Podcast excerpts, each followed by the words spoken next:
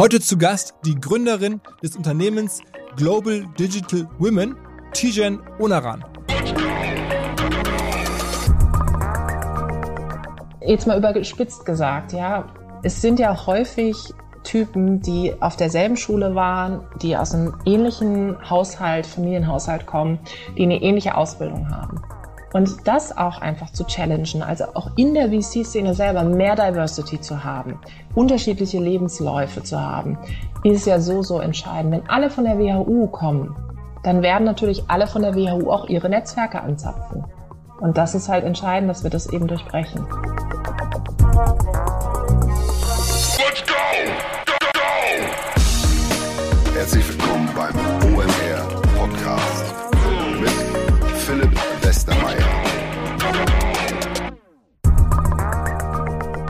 Eine Sache wird sicherlich immer größer und das ist die Relevanz von WhatsApp für Firmen. Also egal ob für Versicherungen, im Automotive-Bereich, im Tourismus, natürlich vor allen Dingen im E-Commerce, Einzelhandel. Man wird mit seinen Kunden oder Perspektivkunden per WhatsApp kommunizieren müssen. Und das steigert nicht nur die Kundenzufriedenheit sofort, sondern reduziert vor allen Dingen häufig auch das Telefonvolumen und man kann am Ende darüber auch vor allen Dingen direkt Produkte verkaufen. Frage ist nur, mit welcher Software, mit welchem Know-how. Und wir haben eine Firma, die dazu der passende Partner sein könnte, die heißt Messenger People. Und mit Messenger People haben wir ein sogenanntes Playbook geschrieben, das erklärt, wie Messenger Marketing, Messenger Kommunikation im B2B-Kontext oder im B2C-Kontext funktionieren kann. Schaut's euch an, alle Infos unter messengerpeople.de slash OMR. Messenger geschrieben mit Doppel S natürlich, messengerpeople.de slash OMR. Wie Monika das Marketing der Zürich Versicherung heute managt. Tatsächlich darum geht es im Marketing Transformation Podcast meines Freundes Erik Siegmann. Ganz konkret geht es um Monika Schulze, die ist CMO von Zürich Versicherung und hat Wege gefunden, ähm, Marken sehr profitabel und sehr nachhaltig zu positionieren. Wie sie das gemacht hat, welche Relevanz da gerade auch Kundenkennzahlen haben, wo die Unterschiede liegen zwischen FMCG-Marken und Versicherungsmarken. All das haben die beiden diskutiert und das Ganze gehört zu unserer Reihe von Nutzern von Salesforce, die beim Erik zu Gast sind, auch die Monika setzt bei Zürich Versicherung nämlich Salesforce ein. Den Marketing Transformation Podcast mit dem Erik Siegmann gibt es überall da, schon seit Jahren übrigens, wo es Podcasts gibt und als Link auch bei uns in den Show Notes. Die Tijan ist sicherlich ein aktueller Darling der gesamten Tech- und Digital-Business oder generellen Business-Szene. Auf den verschiedenen Plattformen folgen ihr bei LinkedIn, glaube ich, über 60.000 Leute, bei Instagram über 30.000 Leute. Und ihr Kernthema ist vor allen Dingen, ähm, aufmerksam zu machen auf die Relevanz und Rolle von Frauen in der ganzen Businesswelt. Sie hat daraus sogar eine Firma gemacht, die das als Geschäftszweck hat.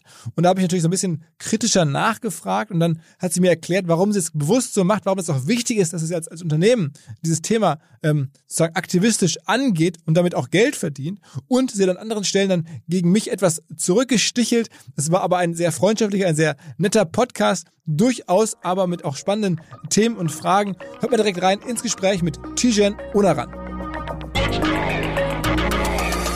Heute ist sie endlich zu Gast, muss man fast sagen. Filmemacherin, Autorin, Unternehmerin, Moderatorin Tijen Onaran. Hi Tijen. Hi, ich freue mich. Endlich. ja, ja, also es, es, gab ja auch schon auf Social Media immer wieder Fragen, wann kommt denn mal Tijen? Ähm, hier, hier, ist sie. Ähm, ich habe dich ja gerade jetzt in deinen verschiedensten Jobprofilen vorgestellt. Wie würdest du dich selber beschreiben?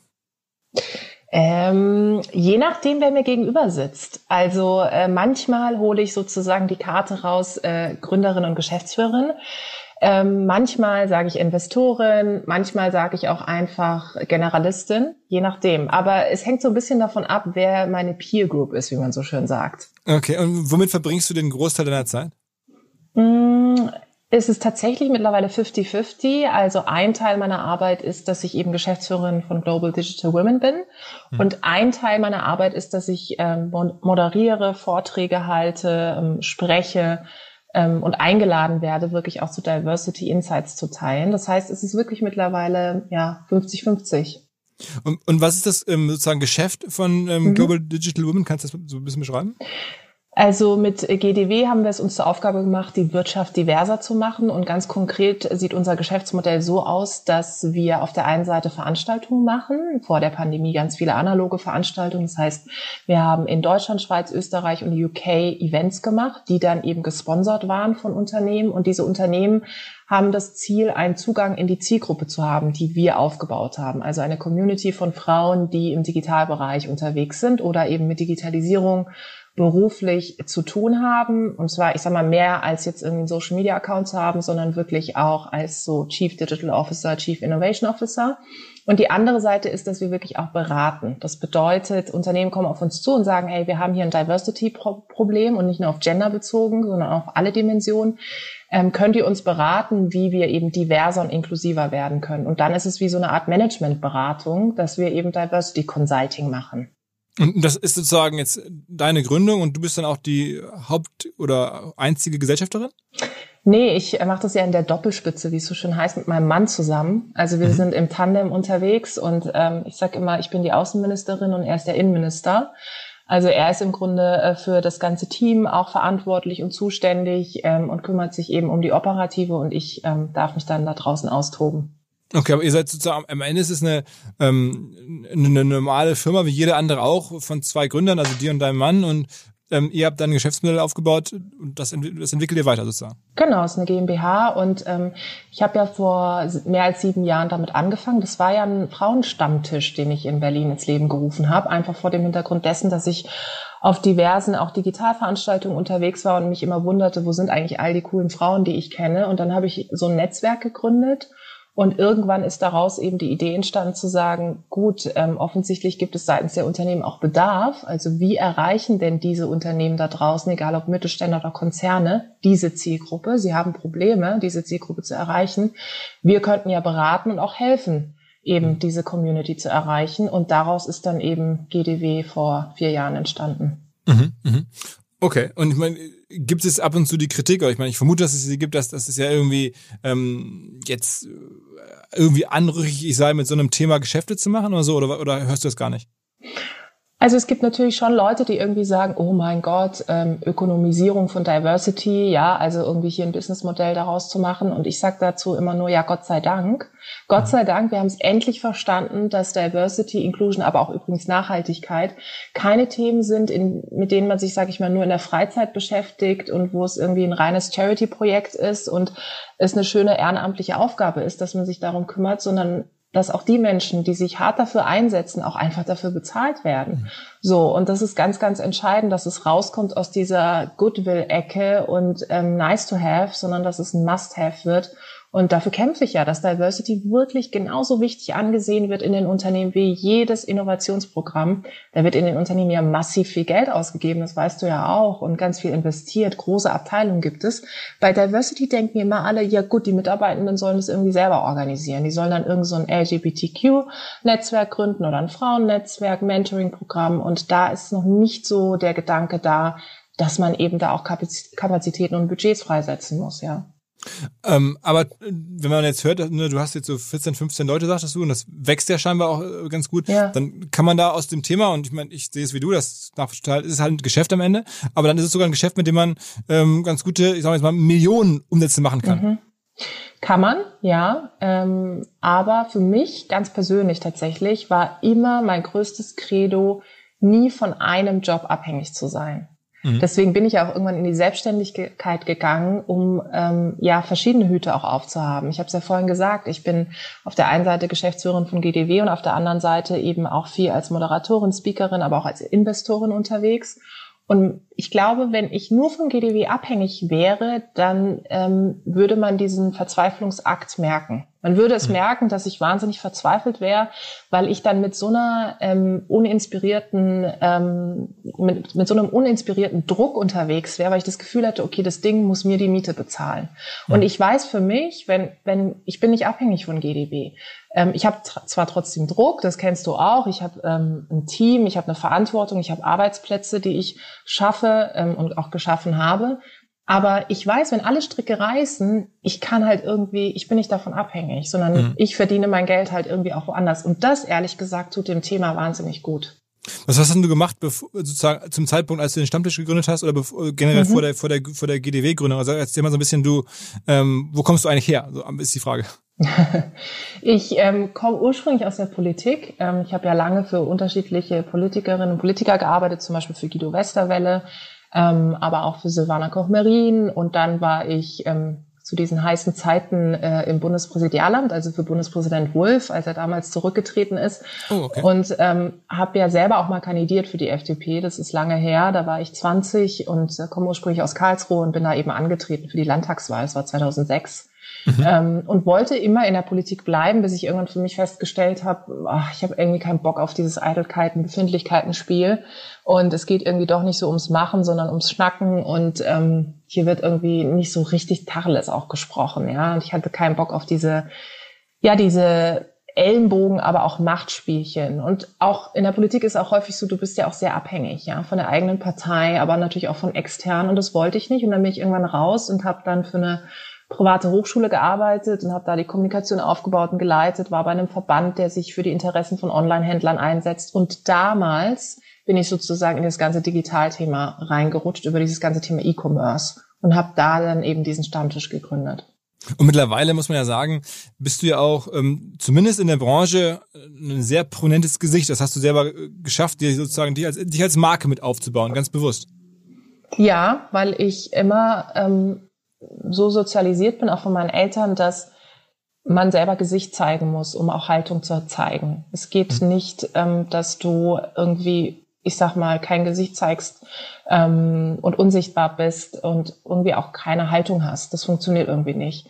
Und ähm, für mich war es auch immer wichtig, ähm, in dem Moment, wo ich auch gegründet habe, dass die Leute auch wissen, wer steckt eigentlich dahinter? Also wer ist die Person, was treibt die an? Und ich finde gerade auch Gründerinnen und Gründer leben ja auch sehr davon, gerade zu Beginn, wenn du, ich sag mal, auch nicht so viel Kapazitäten hast, auch noch nicht so eine Bekanntheit vielleicht hast, bist du auch darauf angewiesen, dass du dir selbst eine Sichtbarkeit schaffst, um auch eine Expertise zu zeigen und selber als, auch als Expertin wahrgenommen zu werden. Und mir hat das eine große Unabhängigkeit gebracht, weil ich natürlich äh, mir durch die Jahre eben diese Sichtbarkeit aufgebaut habe und dadurch natürlich auch ein großes Netzwerk auch aufgebaut Was waren denn so die, die Durchbrüche? Also ich meine, es gibt ja viele, ähm, die sozusagen das jetzt, glaube ich, gern hätten, die Möglichkeit zu moderieren, auch zu ähm, ja so, so Vorträge zu halten, dann sozusagen so eine Rolle einzunehmen, wie mhm. du es jetzt einnimmst. Was war da sozusagen jetzt gerade mit Blick auf die Marke Tijan Unaran, was war da so die, die wichtigsten Meilensteine? Also ich glaube, der, der allererste Punkt, wo ich selber gemerkt habe, waren so Dinge wie, dass ich mich nicht ständig selber vorschlagen musste. Also die Leute denken ja immer, dass irgendwie man entdeckt wird. Ähm, und ich räume gerne damit auf, in dem Moment, wo du sagst, ich möchte gerne eine Sichtbarkeit haben, weil ich sie eben auch brauche für das, was ich mache, ähm, dann musst du ja anfangen daran zu arbeiten. Und was ich halt gemacht habe, ist ähm, vor sieben Jahren schon, wenn mich Leute gefragt haben, hey Tijan, kennst du jemanden, der oder die gute Kommunikation macht und vielleicht einen politischen Background hat, dann habe ich immer gedacht, ja, ich, also ich kann auch gerne mal sprechen. Das klingt immer total egomanisch, aber ich sag mal, wenn du dich nicht selber vorschlägst, wer soll dich dann vorschlagen und wer soll dich auch entdecken, ja? So, ich hatte jetzt nicht das Thema dieser falschen Bescheidenheit, das hatte ich nie. Ähm, aber ähm, ich muss sagen, dass es mir am Anfang wahnsinnig schwer gefallen ist, weil ich eben auch dachte, ja gut, irgendwie die Leute müssen ja auf dich aufmerksam werden. Und als ich merkte, dass ich zum Beispiel eine erste Moderationsanfrage bekommen habe von einem Unternehmen oder auch von einer Organisation, als so ein Medium auf mich zugekommen ist, ob das jetzt Gründerszene war oder auch deutsche Startups oder so, da habe ich dann für mich festgestellt, okay, jetzt funktioniert's. Jetzt muss ich nicht immer irgendwie hier anklopfen, sondern offensichtlich kommen auch Leute jetzt mal auf mich zu. Und mhm. das war ganz cool und da hat sich irgendwie harte Arbeit auch ausgezahlt, ja. Und äh, soziale Plattformen und so? Ja, ich habe mit Twitter angefangen. Also ich fand Twitter irgendwie, ich habe Twitter nie verstanden. Ähm, ich glaube, ich verstehe es heute auch noch nicht so richtig. Aber ähm, ich dachte immer so, Twitter ist so das Medium, was wo nur ganz, ganz witzige, prominente Menschen unterwegs sind, ähm, die Alltagssituationen Beobachtung teilen. Und ich dachte immer so, ich weiß nicht, ich finde mein Leben gerade nicht so wahnsinnig lustig und vielleicht auch nicht so interessant. Ich weiß gar nicht, was ich da teilen soll. Ja. Und als ich dann aber verstanden habe, dass Twitter auch so ein Medium gerade für so Veranstaltungen ist, sich auf Konferenzen zu vernetzen und ähm, eben ja auch in Nischenfeldern sich eine Expertise aufzubauen, habe ich eben sukzessive dort angefangen, eine Community aufzubauen. Das hat dann ganz gut funktioniert. Ähm, und dann bin ich tatsächlich erst auf LinkedIn oder auch Instagram stärker unterwegs gewesen. Und welches ist jetzt heute deine stärkste Plattform? Ich finde LinkedIn total gut, weil LinkedIn ähm, mir die Möglichkeit gibt, ähm, für mein Feld die Zielgruppe zu erreichen, die ich erreichen will, nämlich Leute aus dem Business, aus der Wirtschaft. Ähm, gleichzeitig meine Community zu erreichen, die natürlich auch alle irgendwo in Unternehmen arbeiten. Und ähm, es hat halt alle Möglichkeiten. Du kannst irgendwie Videos teilen, du kannst einen Artikel schreiben, du kannst dich in Diskussionen einbinden. Und Twitter ist halt ehrlicherweise gerade so auch im letzten Jahr ziemlich toxisch geworden. Und ich bin, ich habe auch keine Energie irgendwie, da ständig in jede Diskussion reinzugehen oder mit irgendwelchen Leuten zu diskutieren. Und LinkedIn hast du es auch manchmal. Aber der Anteil derer, die dann irgendwie cool mit dir diskutieren, ist doch größer als der Anteil derer, die dich irgendwie nur bashen. Und wie intensiv spielst du das? Also bist du sozusagen, du postest schon dann jeden Tag oder jeden ja. Tag mehrmals? Ja, also ähm, ich poste, ich versuche schon in der Woche so, ich sag mal, viermal zu posten, auf jeden Fall. Ähm, aber nicht. Richtig mit Redaktionsplan und so? Den habe ich irgendwie im Kopf. Also es ist, ich merke einfach, okay, wenn ich irgendwie so denke, oh scheiße, ich muss wieder was posten, dann, dann wird's nix. Weil dann mhm. denke ich den ganzen Tag drüber nach und denke so, okay, was kann ich posten? Ich kann dies machen, das, jenes. Und wenn ich aber so Anfang der Woche drüber nachdenke, okay, was sind denn eigentlich so die großen Themen, die ich jetzt bespiele? Ob das jetzt ist, okay, ich bin irgendwo und spreche und will eine These teilen oder ich habe eine spannende Ankündigung oder ich will mich auch in eine Diskussion einbringen, das macht es mir einfacher. Ich habe jetzt aber kein keine Excel-Liste, die ich aufmache und äh, die ich dann durchgehe und unterstrich mache, okay, der Post hat jetzt die Reichweite gehabt und der Post mhm. jene. Mhm. Okay. Und jetzt hast du vor kurzem auch noch einen Film gemacht. Ja, Yes She Can. Yes Frauen She Can, genau. genau Frauen verändern die Welt, genau. Ey, und das ist einfach, ich weiß nicht, ich glaube, das kennst du auch. Ich finde das Tolle an meinem Job ist einfach so, ich habe eine Idee oder wir haben im Team eine Idee und es gibt einfach wirklich das klingt total pathetisch, aber es ist, es gibt keine Grenzen. Also äh, wir haben letztes Jahr diese aus der Krise ehrlicherweise heraus diese Idee entwickelt, weil wir haben ähm, jährlich einen Award, den wir vergeben, den Digital Female Leader Award, wo wir eben Frauen auszeichnen, die im Digitalbereich unterwegs sind. Und letztes Jahr gab es natürlich keine Preisverleihung.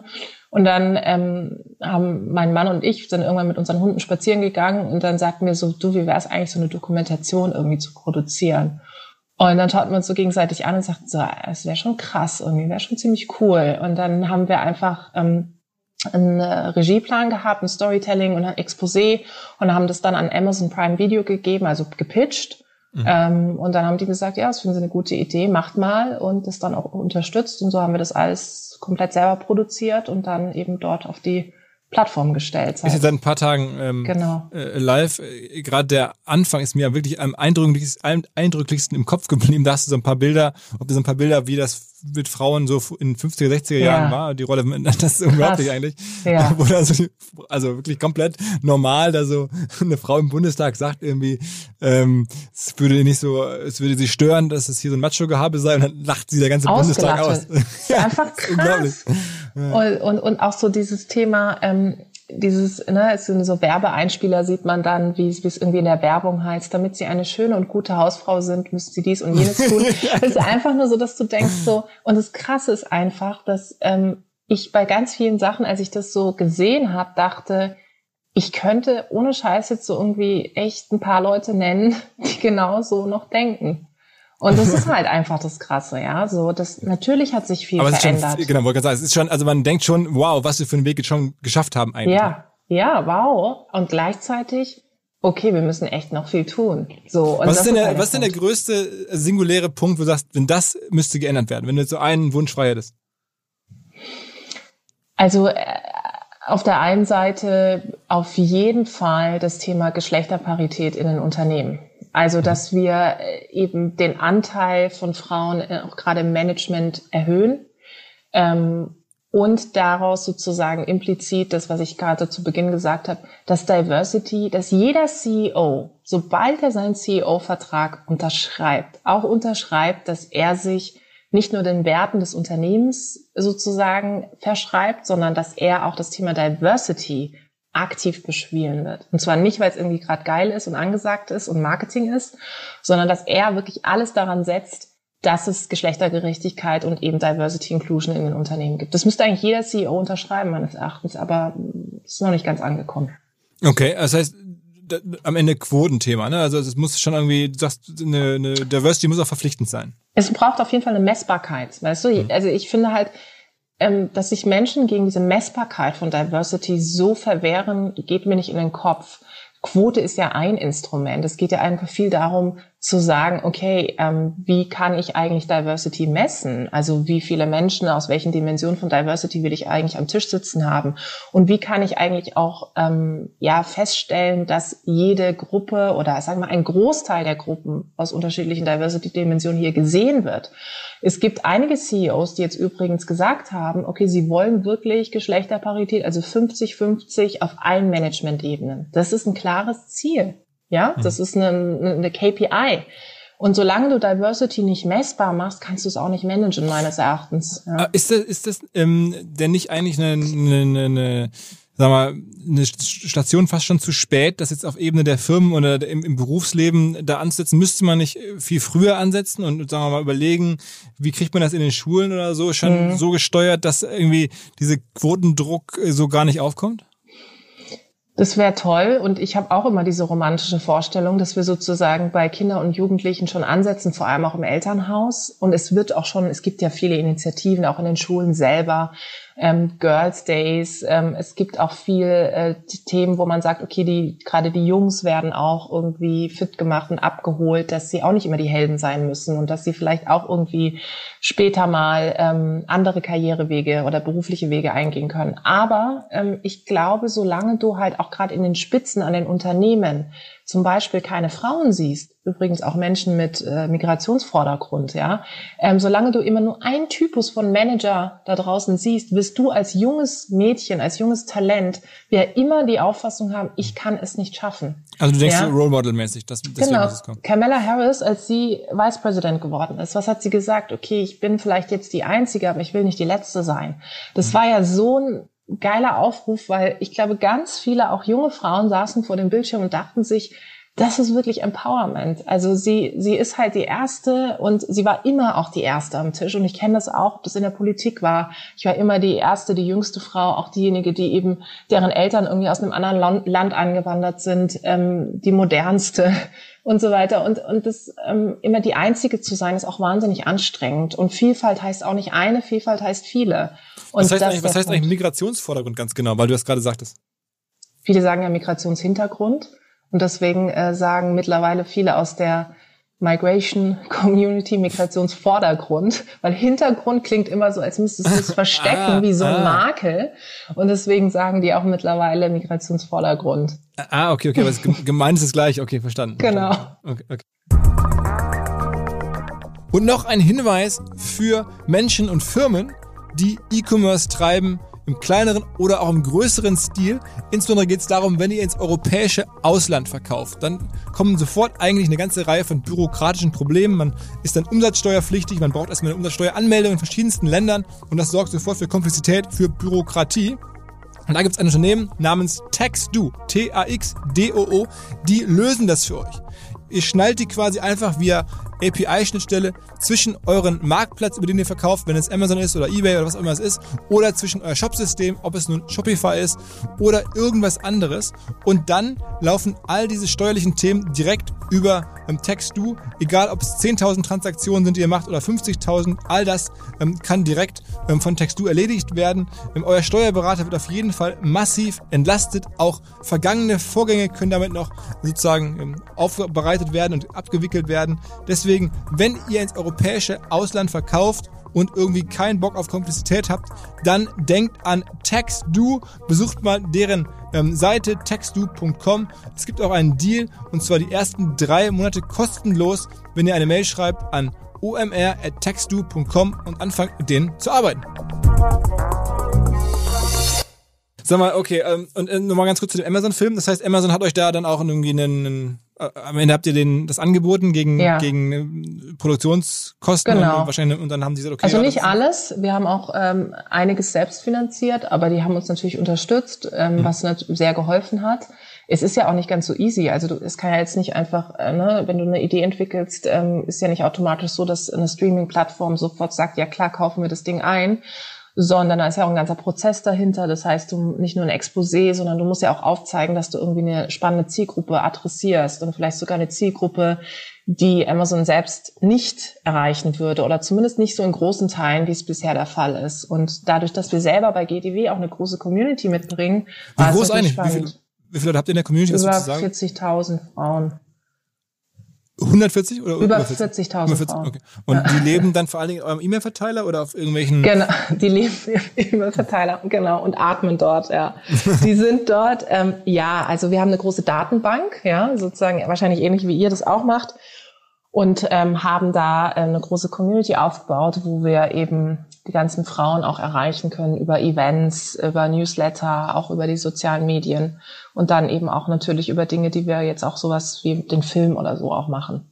Mhm. mhm. Aber deine größte Plattform nochmal ist LinkedIn, da erreichst du ja sogar dann noch mehr, da erreichst du dann irgendwie über 60.000. Ja, genau. Also das ist halt meine persönliche Plattform und ähm, bei GDW haben wir auch viele Follower und das ist, ähm, ich merke schon, dass wir da, dass wir da auf einem super Weg sind. Aber für mich ist immer so der Punkt, das eine ist sozusagen Follower. Ich kann ja irgendwie heute ganz viele Leute erreichen. Ich kann irgendwie Follower kaufen, was weiß ich. Das andere ist, also Follower ist ja nicht gleich Community. Community ist für mich wirklich Leute, die irgendwie mitfiebern, weiterteilen, proaktiv im Grunde Botschafterinnen und Botschafter deiner Bewegung, deiner Brand sind. Und das zu erreichen, ist ja gerade auch für Marken, ähm, aber auch für Unternehmen wichtiger denn je. Und das haben wir halt mit GWW über die Jahre hinweg aufgebaut. Das heißt, unsere Zielgruppe ist ja nicht nur aus Talent-Perspektive für die Unternehmen spannend, sondern natürlich auch aus Marketing-Perspektive, ja. Also wie erreiche ich eigentlich die weiblichen Talente, die im Zweifel, ob es jetzt ein Produkt ist oder sich vielleicht einer Bewegung anzuschließen, politischer Bewegung auch anzuschließen, das sind ja alles Dinge, die extrem spannend sind. Mhm. Okay. Gibt es denn für dich irgendwelche Role Models, wo du sagst, die findest, die haben dich jetzt inspiriert, also die, daraufhin hast du dich auf die Reise gemacht? Also wen ich ja extrem spannend finde, die hat ja gerade ihre, ihre Scheidung bekannt gegeben oder äh, sind dabei, ist ja Melinda Gates, mhm. ähm, die sich ja trennen. Bill mhm. und Melinda trennen sich ja. Und mhm. ähm, die, ich finde Melinda Gates einfach spannend, weil ähm, nicht, weil sie Melinda Gates heißt, sondern ich habe viele ihrer Bücher auch gelesen, weil sie aufzeigt, was für eine Transformation sie gemacht hat. Ähm, sie schreibt in einem Buch, dass sie ja sehr traditionell aufgewachsen ist, also so, ich sag mal, typische Rollenverteilung bei ihr und Bill, so sie zu Hause, Hausfrau, eher sich um die Kinder kümmert und er macht irgendwie seinen Job und erst später festgestellt hat, dass sie eben selbst sich auch emanzipiert hat. Und dann hat sie eine aktive Rolle auch in der Stiftung eingenommen, setzt sich ja sehr für die Women in Tech-Themen ein. Und das fand ich einfach so bezeichnend, ähm, weil sie halt selbst so eine Transformation durchlebt hat und sich selbst emanzipiert hat. Und das finde ich schon auf dem Level extrem, extrem spannend. Hm. Und äh, ist schon also ich, ich hätte jetzt fast getippt, dass du da auf die ähm, Ex-Ehefrau von, Bill, äh, von, von Jeff Bezos gehst, weil die ist ja nun auch, äh, sagen wir mal, so als Unternehmerin und jetzt auch als sagen Wohltäterin sehr stark aktiv. Ne? Sehr, sehr, glaube ich, mit einem ganz neuen Ansatz und so finde ich ebenfalls ganz interessant, die, die Mackenzie Scott heißt. Ja, die. sie finde ich auch spannend. Ich finde aber auch die, ähm, also neben Melinda finde ich auch die Bumble-Gründerin, ja, mhm. Whitney Wolf, finde ich auch mega spannend. Als die so an die Börse gegangen ist, hat sie auch geteilt, dass kein Mensch irgendwie an sie geglaubt hat. Und dass sie am Anfang übrigens sich auch immer selber vorgeschlagen hat für Interviews und so und alle irgendwie geschrieben haben, so was soll das, was ist das für eine seltsame App mit irgendwie äh, einer gelben Schrift und ähm, dann es doch irgendwie gepackt hat. Und solche, solche Geschichten finde ich extrem spannend. Also dieses eigentlich, wenn, wenn Leute andere Leute unterschätzen oder dich, oder dich in Schubladen packen und du dann irgendwie das Gegenteil beweist oder diese Schubladen aufbrichst, das ist für mich immer wahnsinnig inspirierend.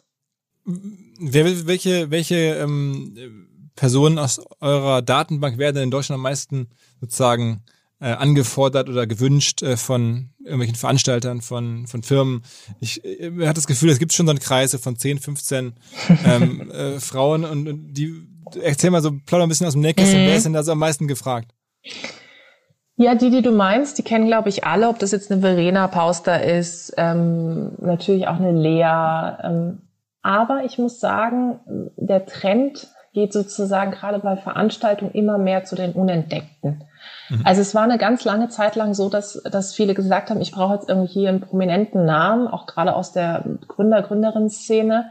Ähm, aber mittlerweile ist es so, merke ich übrigens bei unseren Veranstaltungen selber auch, dass es eigentlich die, die Unsichtbaren oder Unentdeckten sind. Also diejenigen, die man die man jetzt eher entdeckt. Und wenn man sich diesen Yes, She Can, Frauen verändern die Welt Film anguckt, haben wir ja ganz unterschiedliche Role Models, ja, ähm, die man zum Teil auch einfach noch nicht so oft gesehen und entdeckt hat, weil ich glaube, dieses Unentdeckte gibt ähm, Leuten, die dann zuschauen oder auch auf ein Event gehen, das Gefühl, cool, ich bin einer der Ersten, ähm, der oder die diese Person live erlebt. So, sag mal zwei, zwei Beispiele. Wer, wer ist da sozusagen gerade so ein Hidden Champion, wo du sagst, die Person oder die Frau ähm, ist gerade eigentlich so heiß, obwohl man sie noch gar nicht kennt?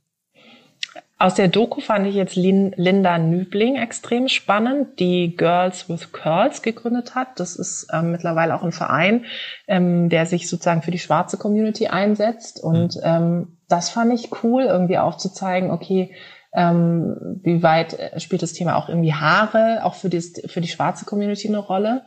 Ähm, eine, die auch in dem Film vorkam, ist Kenza. Die ist, ähm, arbeitet eigentlich bei der Telekom und hat aber selber letztes Jahr ein Buch rausgebracht, ist KI-Expertin. Die finde ich ziemlich cool, weil sie ähm, ja, weil sie auch einen diversen Background mitbringt und irgendwie auch so ein neuer Typus ist.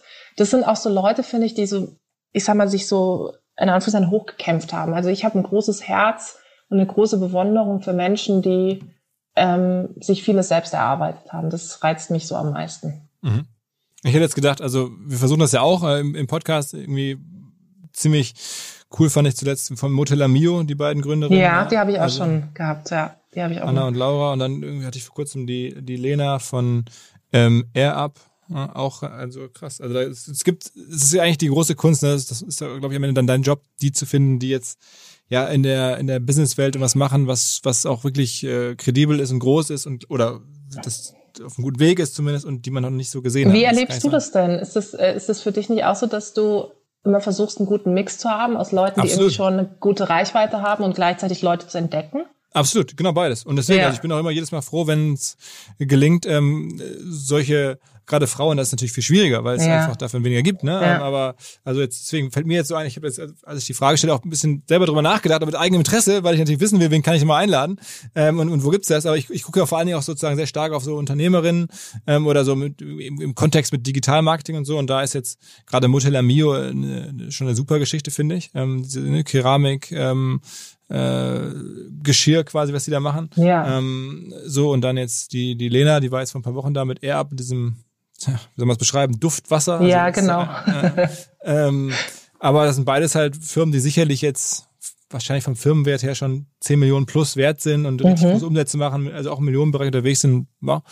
Ähm, aber es ist nicht einfach. Also wir gucken da ja auch mit der ganzen Redaktion immer, was gibt's denn so, weil natürlich bei uns im Podcast auch schon der Versuch da ist, schon auch eine, eine Geschäftsstory mitzubringen. Also jetzt nicht nur eine reine People-Geschichte, sondern auch eine, eine, eine Business-Geschichte dazu zu packen. Ne?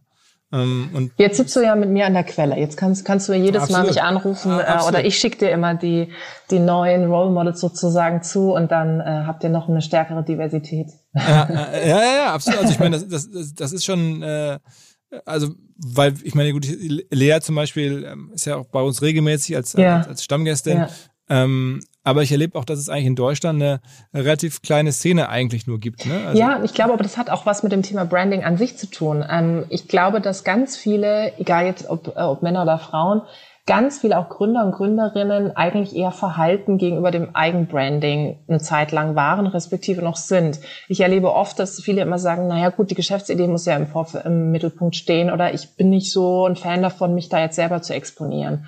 Ähm, aber ich finde, gerade in Zeiten, wo wir auch in gesellschaftspolitischen Zeiten leben, wo auch Themen rund um Nachhaltigkeit, Diversity ja auch immer People-Themen sind, ist es umso wichtiger auch zu zeigen, wer steckt denn eigentlich dahinter. Ähm, und mittlerweile haben ja auch Gründer und Gründerinnen fast schon auch eine politische Agenda. Ja, es gibt ja auch welche, die die Seiten wechseln, ob das jetzt eine Verena Huberts ist, ähm, die jetzt irgendwie bei der SPD antritt, aber auch eine Verena Pauster, die sich ja auch sehr der politischen Agenda verschrieben hat. Also ich glaube, es braucht auch mehr Unternehmerinnen und Unternehmer in der Politik, ja. Wie ist denn dein Blick auf die Bundestagswahl? Würdest du dir, wäre es nicht auch fair, wenn man wieder ein Mann ran dürfte? ich kann mir noch keinen Mann als Kanzlerin vorstellen.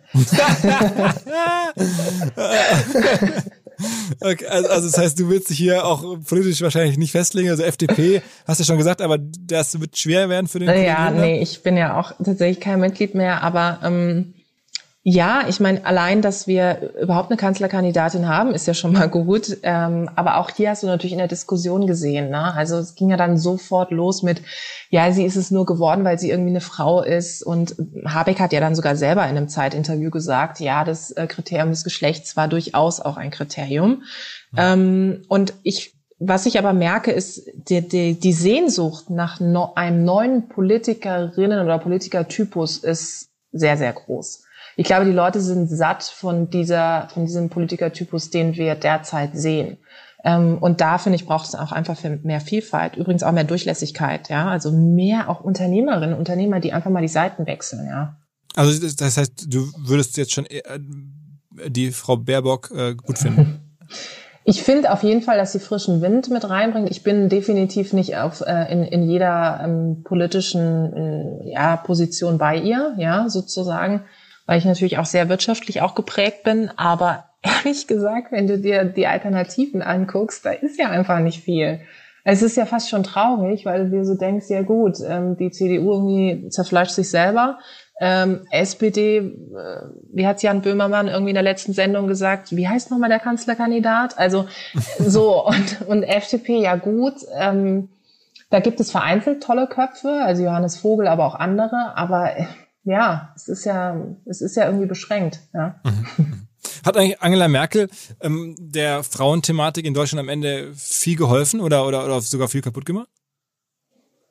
Ich glaube, sie war so ein bisschen wie die Schweiz, also total neutral. Ähm, ich habe das Gefühl, dass sie sich erst in den letzten Monaten so auf, ähm, auf, auf dem Höhepunkt ihrer Kanzlerkandidat, ähm, Kanzlerinnenschaft sozusagen zu dem Thema überhaupt committed hat.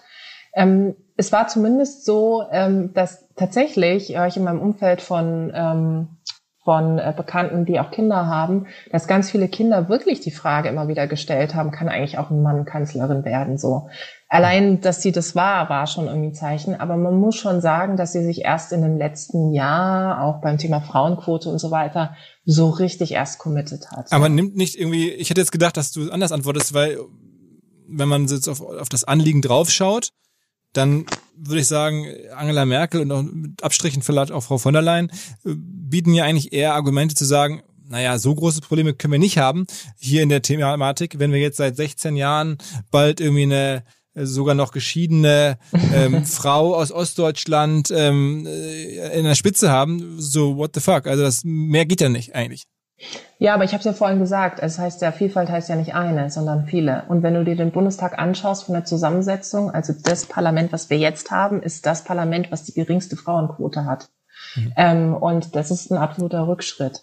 Ähm, warum, ist das, warum ist das so? Warum, wie erklärst du das? Mm, naja, es hat natürlich auch mit der AfD zu tun, ganz klar. Ähm, das ist eine Partei, die jetzt nicht bekannt ist für einen großen Frauenanteil und auch für ähm, die Emanzipationsbewegung so. Und ich mhm. glaube aber auch, dass alle Parteien ähm, massive Probleme haben, junge weibliche Talente auch zu gewinnen. Ich meine, die Grünen haben ja eine Quotenregelung tatsächlich.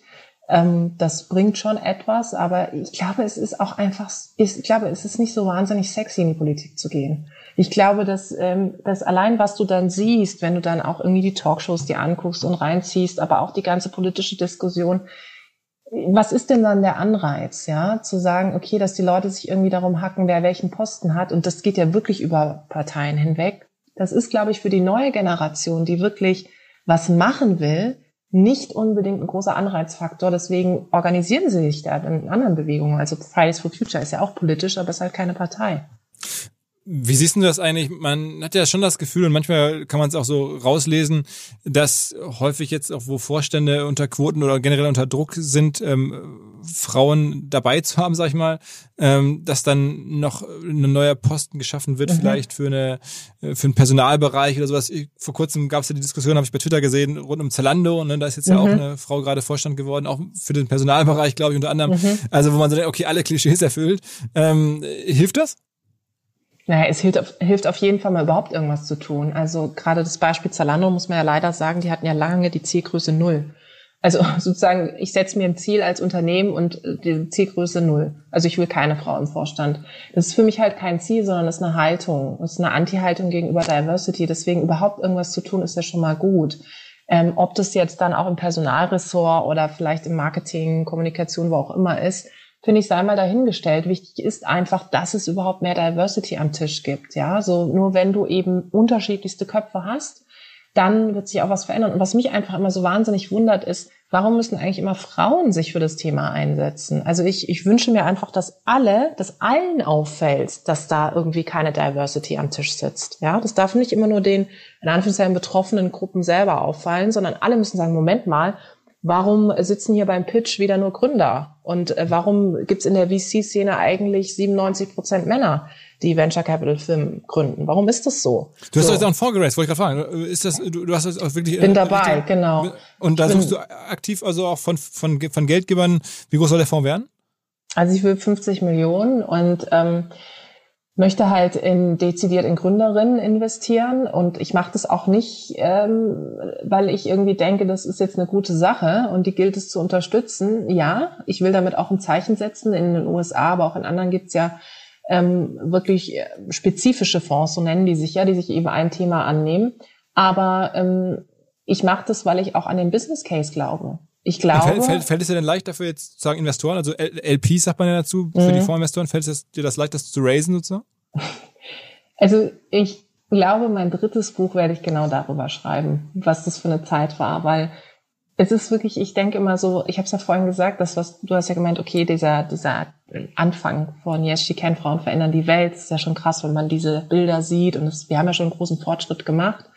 Ja, aber dann du musst, vielleicht machst du einfach mal, machen wir mal so einen Tag, Tijen und Philipp, und dann nehme ich dich mal mit und äh, zu den Gesprächen, die ich bei für, mit den Investoren oder mit den Firmen, ich will ja sozusagen das Kapital von den Unternehmen mhm. führe, da ist schon viel Bias. Also da kommen so Sachen wie ähm, und was ist für mich drin, außer dass ich in Frauen investiere? Das ist für mich halt kein Argument. Und dann denke ich immer so, ja, Moment mal. Also es geht jetzt nicht darum, dass du in das Geschlecht investierst, sondern dass wir ins Geschlecht investieren, haben wir ja die letzten Jahre gezeigt. Also mhm. Männer haben in Männer, in Gründer investiert. so, also so. Und ich meine, ähm, ich mache das auch, weil sich auch Statistiken ja zeigen, dass die frauengeführten Startups hinten raus, also je länger sie da sind, wesentlich nachhaltiger und erfolgreicher sind, viel mehr Rendite abschmeißen. Das ist für mich ein Business Case. So, mhm. und das, ähm, da muss ich noch wahnsinnig tun. Gerade diese VC-Szene ist halt, ich meine, jetzt mal übergespitzt gesagt, ja, es sind ja häufig Typen, die auf derselben Schule waren, die aus einem ähnlichen Haushalt, Familienhaushalt kommen, die eine ähnliche Ausbildung haben. Und das auch einfach zu challengen, also auch in der VC-Szene selber mehr Diversity zu haben, unterschiedliche Lebensläufe zu haben, ist ja so, so entscheidend. Wenn alle von der WHU kommen, dann werden natürlich alle von der WHU auch ihre Netzwerke anzapfen. Mhm. Und das ist halt entscheidend, dass wir das eben durchbrechen. Unsere Freundinnen und Freunde bei Vodafone sind weiterhin auf dem Bundle-Trip. Das heißt, sie haben uns erneut gebeten, darauf hinzuweisen, dass man bestimmte Angebote von Vodafone auch sehr geschickt kombinieren kann. Zum Beispiel einen Mobilfunk und einen Festnetzvertrag. Es gäbe zum Beispiel den Red Business Prime Tarif, also den ähm, Mobilfunktarif für 29 Euro im Monat und dazu passend den Red Business Internet and Phone Cable 1000 Tarif. Dann hätte man die ersten sechs Monate nämlich für 0 Euro kombiniert verfügbar. Weitere Vorteile wären ein unbegrenztes Datenvolumen, 10 Euro monatlicher Preisvorteil, 50% mehr Datenvolumen auf neun weitere Verträge eines Kundenkontos. Das Ganze gilt sowohl für Neu- als auch für Bestandskunden. Alle Infos zu diesen Kombinationen und allem weiteren unter vodafone.de slash giga-business. Welche Rolle spielt eigentlich, also das aber den Fonds kriegst du zusammen, also das, das wird demnächst kommen, also dass du das Ding dann geclosed hast? Sieht gut aus. Ah, okay. Sieht gut okay. aus. Okay, Harter Weg, aber ja, sieht okay. gut aus. Ähm, und welche Rolle spielt Sprache? Also das ist auch noch so ein Thema. Wir erleben das äh, auch da. Ich gucke auch zu bei Twitter so rum, was man so erlebt, auch bei uns in der Firma, ähm, so dieses äh, Gendern. Würdest du dir jetzt wünschen, dass ich im Podcast jetzt auch regelmäßig das mache? Also ich bin da hin und her gerissen, weiß auch nicht so genau. Ähm, auch bei diesen ganzen Gender-Sternchen im Text. Was empfiehlt die Expertin? Naja, Sprache schafft ja schon Realität und ich bin natürlich extrem froh, dass wir einige Wörter, die wir in der Historie verwendet haben, nicht mehr verwenden. Ähm, und das zeigt ja irgendwo auch, dass wir, dass wir, dass sich Sprache verändert. Und das zeigt sich natürlich auch beim Gendern.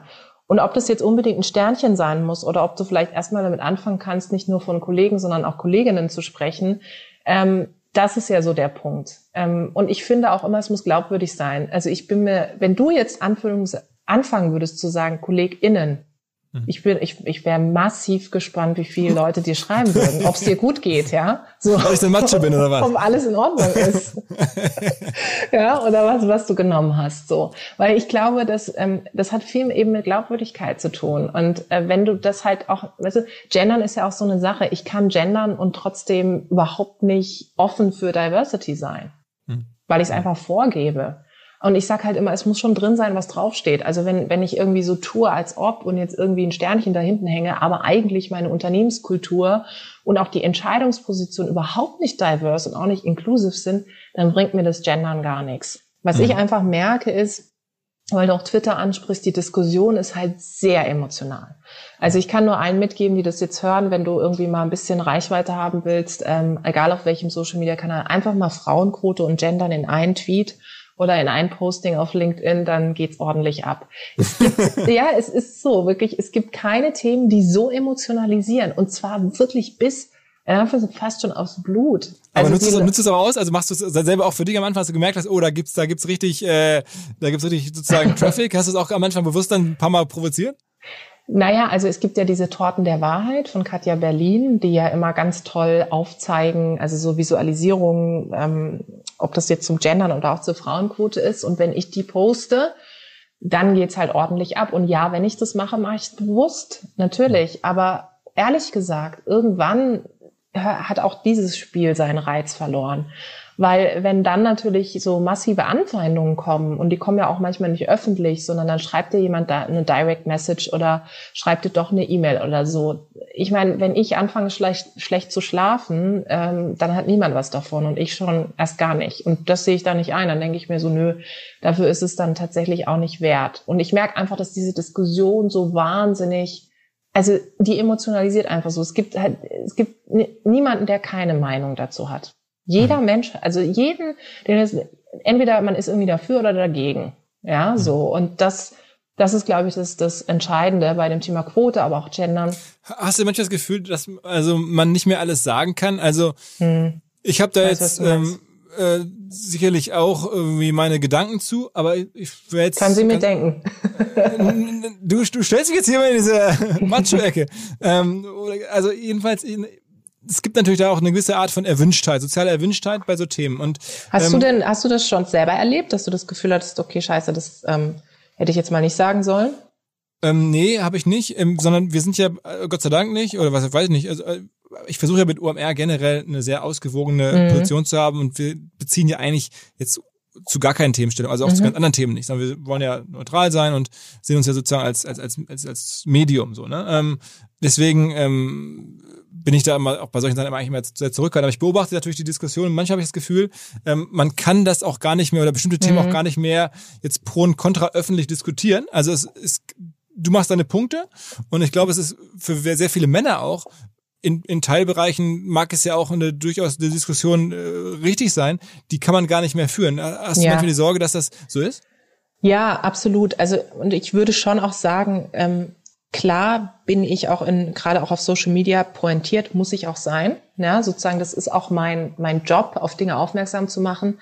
Aber ähm, wenn ich jetzt pure Aktivistin wäre, was ich ja nicht bin, ich bin in erster Linie einfach Unternehmerin und ich sehe das auch als Business Case, das Thema Diversity, dann würde das auch nicht funktionieren, zum Beispiel mit der Beratung, weil ich dann gar nicht die Zugänge hätte. Wenn ich berate, dock ich ja immer auf Vorstandsebene an oder auch auf CEO-Ebene. So ja. und das, äh, ich meine, du du wirst mit einer mit einer defensiven Haltung und mit einer aggressiven Haltung wirst du nicht beraten können. Das wird nicht funktionieren. Gleichwohl ist es einfach wichtig, darauf aufmerksam zu machen. Aber ein Beispiel, ähm, jetzt auch mit unserer Doku, ja, also mich trifft es ja auch.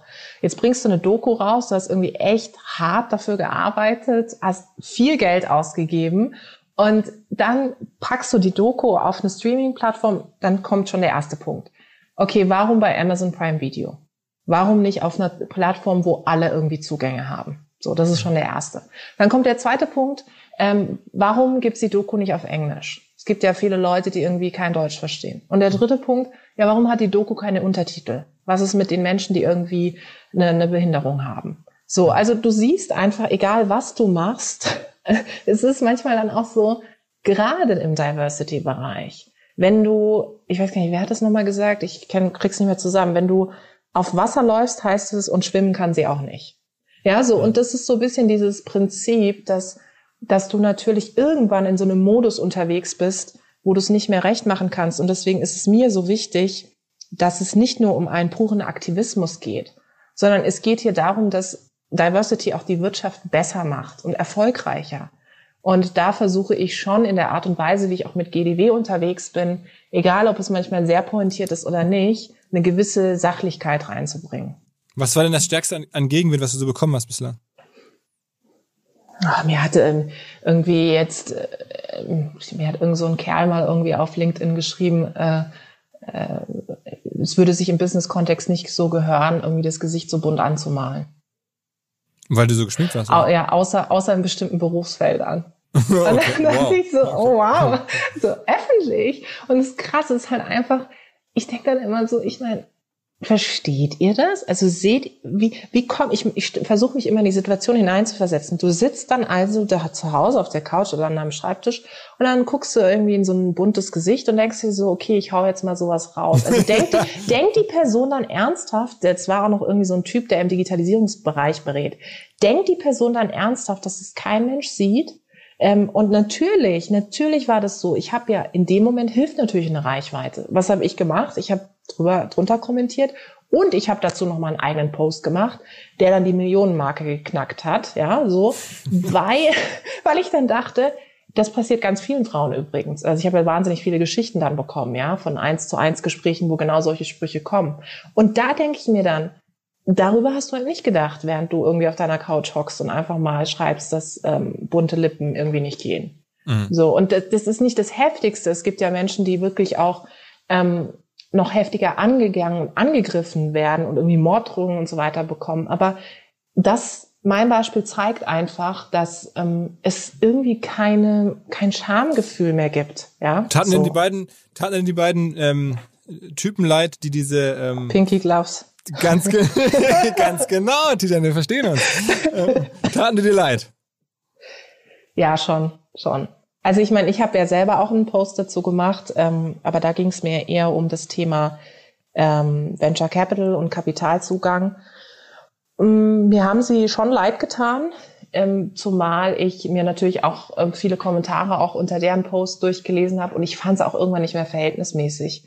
Ähm, es hat auch irgendwann den Bogen überspannt. Also ich versuche halt immer mit dem, was ich mache und dann auch kritisiere, an der Sache zu bleiben. Also vielleicht mal ganz kurz für alle, die es, oder beschreib mal ganz kurz, das war ja so eine Genau. Pinky Gloves ist ähm, ein Startup, das bei Höhle der Löwen gepitcht hat mhm. und einen Zuschlag von ähm, Ralf Dümmel bekommen hat.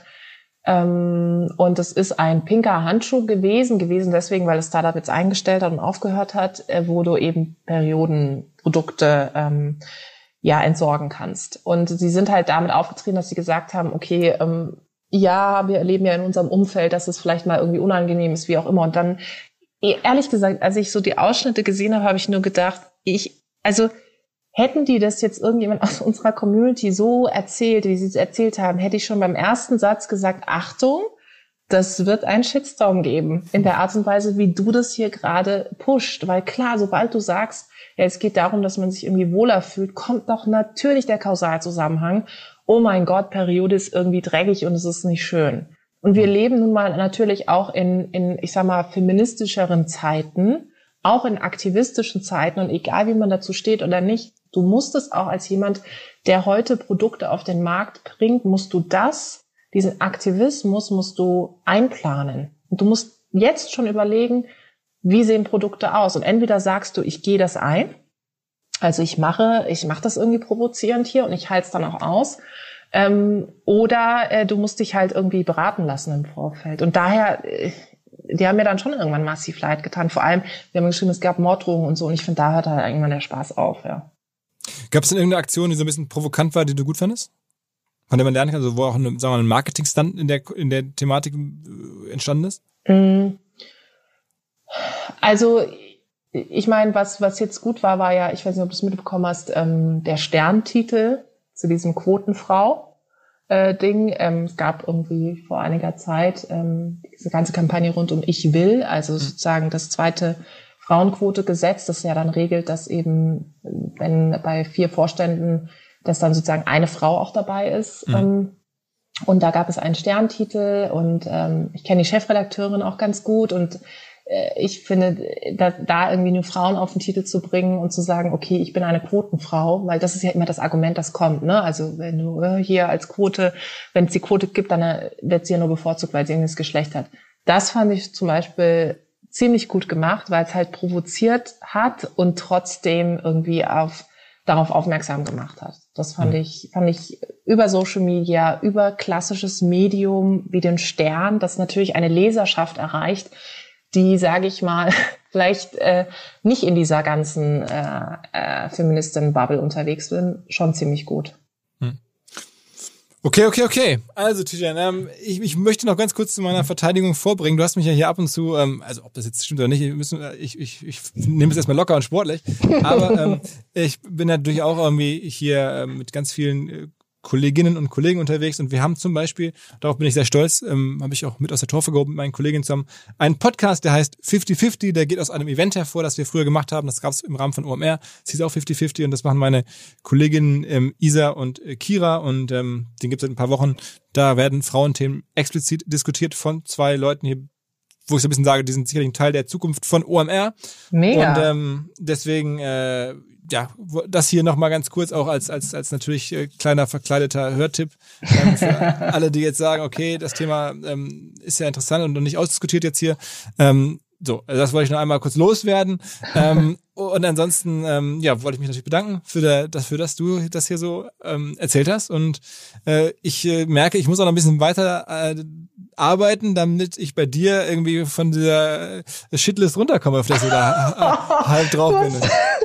Nee, du hast es jetzt geschafft. Also du bist jetzt aus meinem, du bist jetzt auf der anderen Seite des Buches angekommen. Das ist schon, das hast du gemacht. Gut gemacht. Man muss dazu mal sagen, wir haben diesen Podcast, wir hatten schon mal einmal angesetzt und da musste ich dann kurzfristig ab, aber äh, kam ich zu spät. Und ähm, dementsprechend hast du mich hier gerade vollkommen zurecht ja, begrüßt. Also insofern äh, war, der, war der Ton gesetzt. Ne? Na gut, na gut, na gut. Vielen Dank. Ähm, ja, danke dir für deine Zeit, ähm, für den zweiten Anlauf. Und ähm, ja, ich bin, also ich habe den Amazon ähm, Yes She Can, äh, ich habe es gesehen, kann's empfehlen. Äh, also am Anfang muss ist es wirklich so ein bisschen Comedy-mäßig, man muss wirklich lachen. Total. Äh, ich habe es ja. mir mit einer Kollegin äh, gestern angeguckt und äh, wir waren so beide, okay, abgefahren. Ähm, also, äh, das äh, war ganz cool, glaube ich. Und ähm, ja, wir behalten das im Blick, was ihr macht. Und ich bin mir sicher, ähm, wir werden uns auch demnächst, oder hoffentlich, wieder auf äh, Live-Events begegnen. Ich freue mich drauf. Vielen Dank. Alles klar. Okay. Danke. Ciao, ciao. Vor einigen Jahren war ich mal für die Bild-Zeitung der Partybetrüger des Jahres und habe das erster Hand erlebt, wie es ist, wenn man negative Presse hat, wenn man eine Krisenkommunikation meistern muss und muss da damit umgehen, mit dieser ja, schlechten, aus meiner Sicht auch unangemessen schlechten äh, Presse. Am Ende kann man sowas lernen. Ich hätte mich damals gefreut, so ein Seminar mal besucht zu haben, hatte ich aber noch nicht. Jetzt gibt es so ein Angebot von der Hamburg Media School natürlich. Das nennt sich Shitstorms und Krisenkommunikation und läuft vom 3. bis zum 5. Juni. Alle Dozentinnen und Dozentinnen vermitteln wichtige Tipps und teilen langjährige Krisenexpertise. Also, wer Bock hat auf Krisenstrategien, wer sich da auch nötig hat, meldet euch an hamburgmediaschool.com slash Weiterbildung. Dieser Podcast wird produziert von Podstars bei OMR.